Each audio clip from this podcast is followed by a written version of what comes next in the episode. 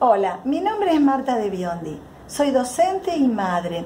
Quiero contarte que este año la educación de nuestros hijos va a estar atravesada por la ideología de género.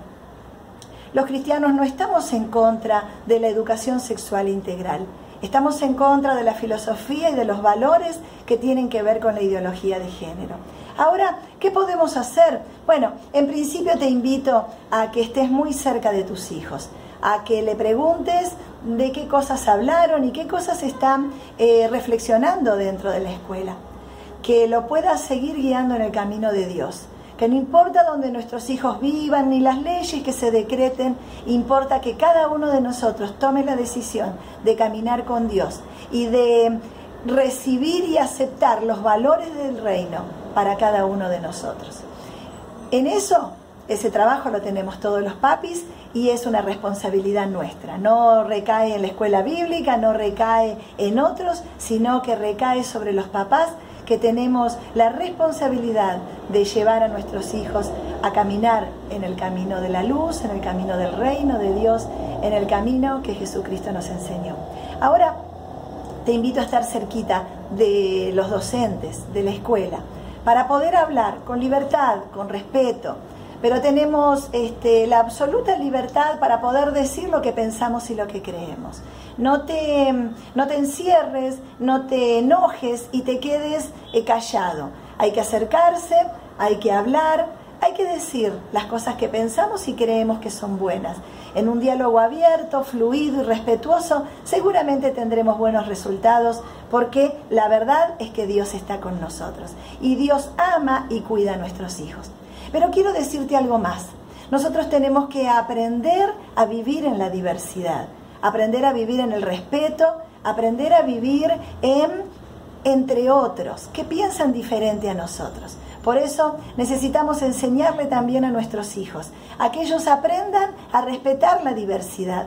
Si hay un compañero que piensa diferente, si hay una compañera que quiere vivir diferente, nosotros tenemos que enseñarle a nuestros hijos a respetar y a vivir en la diversidad y a seguir hablando de Dios en todo lugar donde nos encontremos. Por eso no será un año fácil, un año especial en el cual tendremos muchas batallas que librar. Estamos en contra del aborto y por eso seguimos pidiéndole a Dios y a nuestros legisladores que no se vote la ley del aborto. Pero si llega a salir, tendremos que vivir con ella. ¿Y qué vamos a hacer? Seguir hablando a favor de la vida, seguir ayudando a las jovencitas que quedan embarazadas, que puedan creer que ese bebé es un regalo de Dios y que la vida siempre vale la pena. Seguiremos trabajando por los valores del reino, por los valores de la vida y porque toda vida vale, desde el niño que está en el vientre y que aún no ha nacido, hasta los abuelos que deambulan por esta sociedad sin cuidado, sin cariño, sin respeto. Por eso hay mucho trabajo por hacer.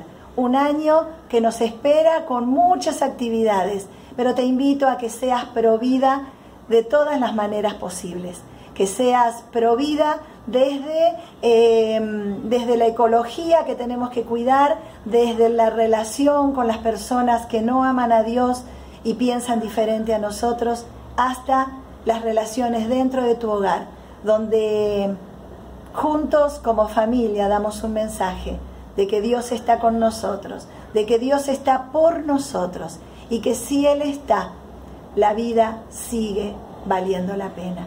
Por eso te animo a que el mensaje que des, desde que te levantes hasta que te acuestes, dentro y fuera de la iglesia, en tu lugar de trabajo y de estudio, sea un mensaje por la vida, por los derechos de las personas, por, la, por el respeto a la diversidad y por aquellos que estamos en relaciones con mucha gente. Necesitamos reconocer y aprender a respetarnos y a decir con absoluta libertad lo que creemos y pensamos, pero también a escuchar lo que los otros creen y piensan. Porque estamos en el mundo, no somos del mundo, pero estamos aquí. Y hasta que el Señor venga a buscarnos o hasta que cada uno de nosotros nos vayamos de aquí, tenemos una misión, hacer que la gente se encuentre con Dios. Tenemos un mensaje de reconciliación. Por eso te invito a que ejerzas y milites el Evangelio, que ejerzas el mensaje de reconciliación con aquellos que están perdidos y que todavía no lo conocen, y que puedas disfrutar de ser un agente del reino, de ser un representante de Dios en esta tierra. Por eso, cuidemos a nuestros hijos, acerquémonos a ellos para que ellos puedan creer en un Dios de poder y de amor. Acerquémonos para que ellos aprendan a caminar con Dios. Y acerquémonos a aquellos que todavía no lo conocen llámense docentes, directivos, eh, personas que piensan diferentes a nosotros. Bueno, ellos están queriendo escuchar un mensaje de paz, un mensaje de salvación, un mensaje de amor y de reconciliación. Te invito a que este año no te quedes afuera, no mires para otro lado, sino que ejerzas tu ministerio. Y seguramente Dios estará muy, muy contento con nosotros. Hasta pronto.